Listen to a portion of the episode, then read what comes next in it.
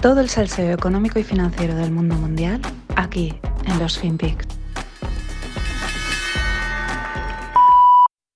We do not yet know the full extent and the systemic and structural changes which will happen. However, we do know that global energy systems, food systems, and supply chains will be deeply affected.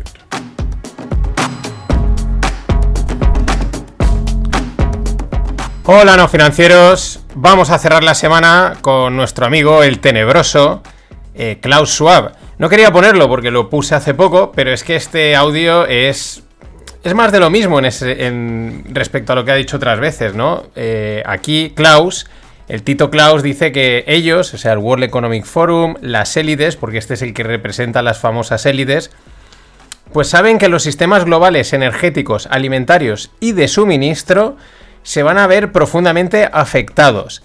Eh, aunque no saben eh, cuáles son los cambios estructurales que van a ocurrir, lo cual no deja de ser llamativo, ¿no? No sabemos qué cambios, van a haber cambios, pero os decimos que esto va a estar afectado. Es una cosa así un poco contradictoria. En fin, nada nuevo en las predicciones, en un día te venden eh, lo bonito, lo, utópico de ese futuro que quieren construir a cambio de destruir el presente. Y otro día, pues esta visión tan eh, tétrica, ¿no? Tan prepararos que vais a ver, ¿no? Vais a pasar hambre, no tendréis nada y seréis felices. Y toda esta historia, ¿no? Eh, lo que a mí me parece acojonante, y por eso he puesto el vídeo, es el inglés de este hombre. O sea, va, está evolucionando, va peor. O sea, al principio hay un momento que casi no se le entiende. Parece como que las palabras están. Está hablándolas hacia adentro o algo así. Es una cosa rarísima. Es acojonante. Es que no deja de sorprenderme para el puesto que tiene, para la de veces que tiene que hablar en público, que oye, no sé, un, logopeda o alguien, tío, o sea, acojonante, ¿eh? es, es, una involución, yo creo que acabará, habrá un momento en el que ni le entenderemos nada, quizás ese sea el objetivo. Bueno, ayer os ponía a Christian Lindner, que es el ministro de Finanzas alemán, muy chulito, ¿no? Muy chulito, que ellos, ellos en rublos no van a pagar, que ya se buscarán el gas en otro lado, ¿no? Muy, muy chulito, muy chulito. Bueno, eh, grababa el podcast y al rato entraba en Twitter y aparecían ya noticias. Digo, no voy a rehacer el podcast, ya lo comentaré mañana. Mm, de que no está tan claro esto de que no vayan a pagar en rublos, porque no está nada claro. ¿Y por qué? Pues porque de enfrente, que ¿a quién está? Pues está Vladimir Putin, que para chulo, pues aquí vamos a ver quién es más chulo de todos, ¿no? Y él también se ha plantado. Y ahí está el tema. Dice que si las demandas no están no se cumplen, eh, pues que los contratos se pararán. Y que, que nada, que los clientes tienen que abrir cuentas en los bancos rusos. Y que las nuevas normas para el gas ruso empiezan el 1 de abril. En fin, eh, esto es el plata o plomo de la famosa serie, pero aquí es o rublos o frío, ¿no? Podríamos decir. Porque es que hasta el Vaticano se ha lanzado a comprar rublos. Esto es el, rumor. Parece ser que habrían comprado pues bueno, estos han dicho, nosotros nos vamos a meter en rollos que hay que tocar rublos. Pues saca de aquí, compra y pagamos el gas. No, no, no, no nos mareéis, ¿no? Y al mismo tiempo, respecto al rublo, que últimamente se está hablando mucho en los grupos de Telegram y tal, y todo el mundo está con el rublo, y como alguien decía, ojo, que estáis todos hablando del rublo y os la van a pegar por todos lados. Cuando todo el mundo habla de la misma eh, estrategia, del mismo producto para especular, es que está llegando tarde, esto hay que tenerlo muy claro. Y nosotros siempre llegamos tarde, los pequeños, en la gran mayoría de veces, algo que tengas Mucha suerte, be first, be smart o cheat, que dice el gran Jeremy Irons en Margin Call. Bueno, volviendo al rublo, los rusos, el banco, el banco Central de Rusia ha fijado un precio de 5.000 rublos, estos son unos 50 dólares, por cada gramo de oro. Bueno, entre esto, la movida de que hay que comprar rublos para el gas, que más de uno habrá dicho, los alemanes que hagan lo que quieran, yo por si acaso voy comprando, y con que parece que la, regla, la, la guerra se relaja, perdón, pues el rublo se ha desplomado, perdón, se ha, recuperado totalmente el terreno perdido, es decir, empezó el conflicto, se desplomó a lo bestia, se fue de los, pues de los 80 a los 160 eh, respecto al, dólar y ahora ha vuelto otra vez a, los 80 dólares, en fin. Eh, pues cosas que pasan y bueno, los rusos se han puesto muy serios con este tema. Claro, me aprietas, pues yo te aprieto, si este es el juego. Bueno, vamos con la reina del mercado desde hace tiempo, Tesla. La empresa de Musk anunció un split de acciones para pagar dividendo. Esto en pocas palabras es diluir al accionista. Mm, pero no importa. ¿Por qué? Pues porque no importa. Este mercado, eh, todas estas cosas le dan exactamente igual. Las acciones de, Tesla reaccionaban subiendo un 7,3%. Esa subida, eh, con esa subida añadían de golpe todo el valor de Volkswagen. Es decir, la capitalización de Tesla, la valoración total de la empresa, subió lo mismo que todo lo que vale Volkswagen. Esto es muy. Esto tiene muchísimo sentido, es súper lógico, ¿no? Son estos los mercados que corren.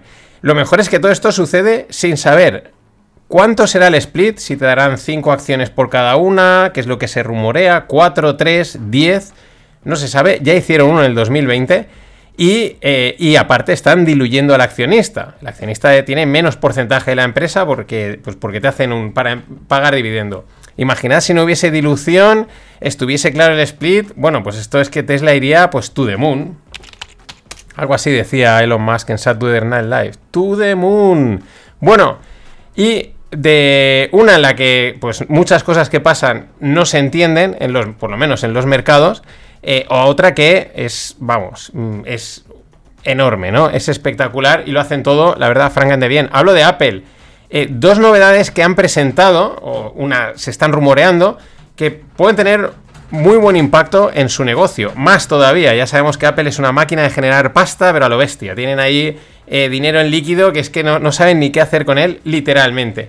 Bueno, la primera, Apple estaría desarrollando un servicio de suscripción de hardware es decir, tú pagas, en vez de pagar el móvil o el portátil o lo que sea de golpe, pues tú le vas pagando todos los meses y tienes tu móvil y lo podrás renovar y toda esta historia, ¿no? A mí me parece un movimiento muy lógico por varias razones. Primera, por el precio que tienen los aparatitos, por la fidelidad que tienen los clientes y también por la tasa de renovación del terminal a la que someten vías actualizaciones. Al final, ya, ya, eh, está muy guay, el móvil dura un montón, pero a los 2-3 años te meten actualizaciones y con mucho 4 por ahí te toca ya renovarlo, ¿no? Pues para eso ya te estoy pagando todos los meses X euros y que mucha gente también lo estará haciendo porque financiará el iPhone de turno y pues, pues para eso te estoy pagando y cuando se canse me, o cuando haya que actualizarlo me lo cambias y a la marcha. Esto es una ventaja, porque los 50 euretes al mes, pues te lo ponen a 55 y es una subida de un 10% de los ingresos. No son, no son nada tontos estos de Apple. Y la otra, que también va en la línea, ¿no? De que ya tienes tu masa de gente, es que Apple estarían trabajando en un proyecto para ofrecer servicios financieros propios. Esto es parecido a lo, a lo, que hablaba el otro día el corte inglés, ¿no? 11 millones de clientes tienen la tarjeta del corte inglés, pues con lo cual eso ya te da ahí un, canal de, distribución de, servicios, de productos, de lo que sea. Apple es muy parecido y más teniendo en cuenta la integración que ya existe entre pagos y móvil en general. Ya todo el mundo, ya cada vez menos gente gasta la tarjeta, paga directamente con el móvil y compran cosas en el móvil. Ya no, o sea, no es pagarlo, sino comprar, ¿no? pues lo que sea, entras en el e-commerce de turno, etcétera. Es decir, está el e-commerce es prácticamente el e-commerce y el pago ya es el móvil tienes el móvil, tienes la suscripción, pues adelante, ¿no? Con lo cual, más dinero, más negocio, muy bien pensado. De hecho, me estaba acordando que ellos, creo no sé si fue hace un año hace o año y pico, lanzaron una tarjeta, la, Apple Car, que era ahí súper guay, sin nombre, no sé qué y tal, pero la verdad es que eso no se ha ido mucho. Pero yo creo que es porque con el NFC y esta historia, pues uno lo paga directamente. En cualquier caso, me parecen dos grandes aciertos que acabarán reportándole todavía más dinero a las que ya he dicho, a las ya repletas arcas de Apple. Y bueno, vuelve Schultz. El fundador de Starbucks, no, Howard Schultz, vuelve como CEO tras cinco años jubilado. Será la tercera vez que se marca un regreso. O sea, se fue, volvió, se fue, volvió. Y ahora vuelve porque lo que quiere frenar es el impulso de sus trabajadores por sindicarse. Estas cosas aquí en Europa nos flipan, ¿no? O sea, es como, como, como que una empresa tan grande y ahí aún no están sindicados. Y aquí creo que es casi por obligación, ¿no? A partir de un número que haya un sindicato, haya un, uno de estos que está como retirado, ¿no? Que ahora no me viene el nombre. Bueno, eh, Howard Schultz dice que él creó Starbucks como la empresa en la que su padre nunca tuvo la oportunidad de trabajar, una empresa en la que tratase a todos los trabajadores con dignidad. Eh, sin embargo, parece ser que los empleados no opinan lo mismo y de momento esto parece que va para adelante. Eh, dejó el puesto en el año 2000, volvió en el 2008 para reflotar con la crisis y se jubiló en 2017 con unos resultados, la verdad, muy buenos, lanzando una tarjeta de fidelización con no sé cuántos clientes. Bueno, las cosas que hace un fundador que tiene visión y decisión para llevar una compañía, nadie como él. En fin, veremos cómo eh, acaba con los sindicatos. Y Bill Ackman, el famoso inversor guion especulador, uno de los grandes tiburones del mundo financiero, eh, también muy polémico porque es muy dado a pues, hacer algunos que otros shows y cosas así, pero bueno, un crack.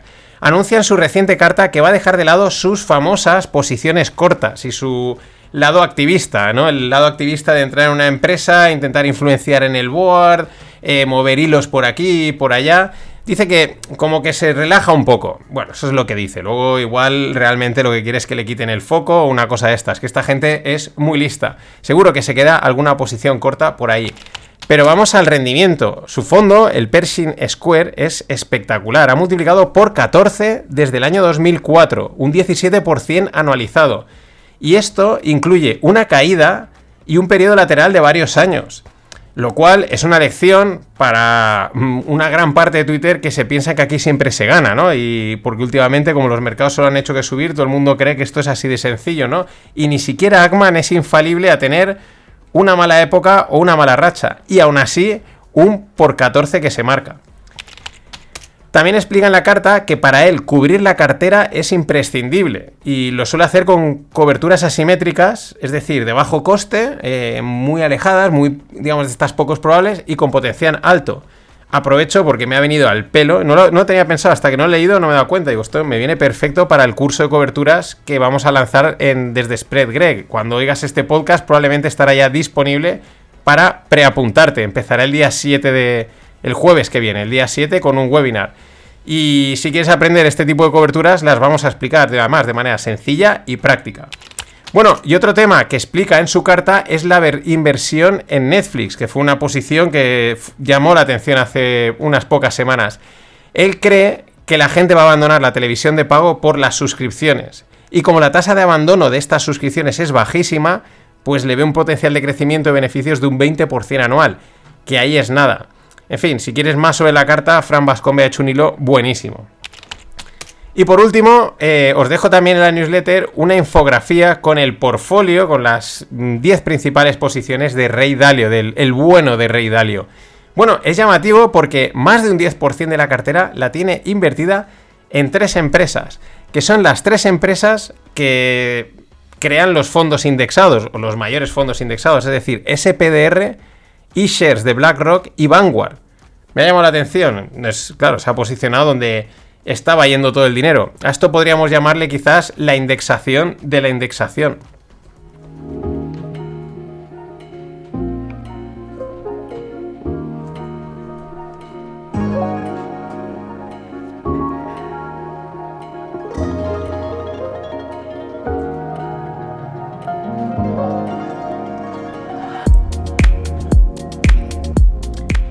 Y en la parte hoy de startups o tecnológica o techie, eh, bueno, traigo dos empresas que la verdad no definiría como startups, pero eso no quita que sean dos modelos diferentes, dos estilos de, negocio diferentes, pero de mucho crecimiento. Lo han tenido y creo que lo van a seguir teniendo.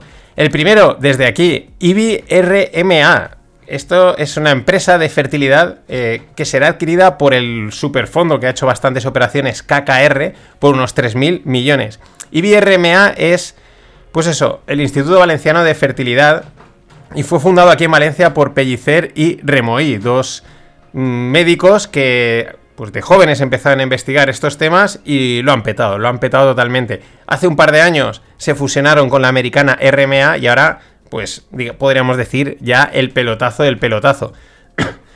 Eh, ojo, la infertilidad es un gran negocio, por desgracia, y más que lo va a ser, porque como bien ha dicho Remoí en muchas entrevistas, hemos retrasado la edad de tener hijos, pero la biología no se ha retrasado, y por desgracia la fecundación in vitro, congelación de óvulos, esperma, etcétera, pues es un negocio en auge. Yo la tenía y decía, digo, esto es como la saquen a bolsa, es para comprar, porque aquí hay Vamos, te puedes sentar tranquilamente porque es un negocio creciente y estable a largo plazo. Veremos qué hacen estos de KKR. No lo creo, de momento. Quizás en un par de añitos la saquen, aunque quizás es demasiado, sale demasiado hinchada, lo de siempre. Y el otro es Morning Brew, la famosa newsletter americana fundada por Alex Lieberman y Austin Reeve. Pues ojo, alcanza los 4 millones de suscriptores y generó 50 millones de ingresos en 2021.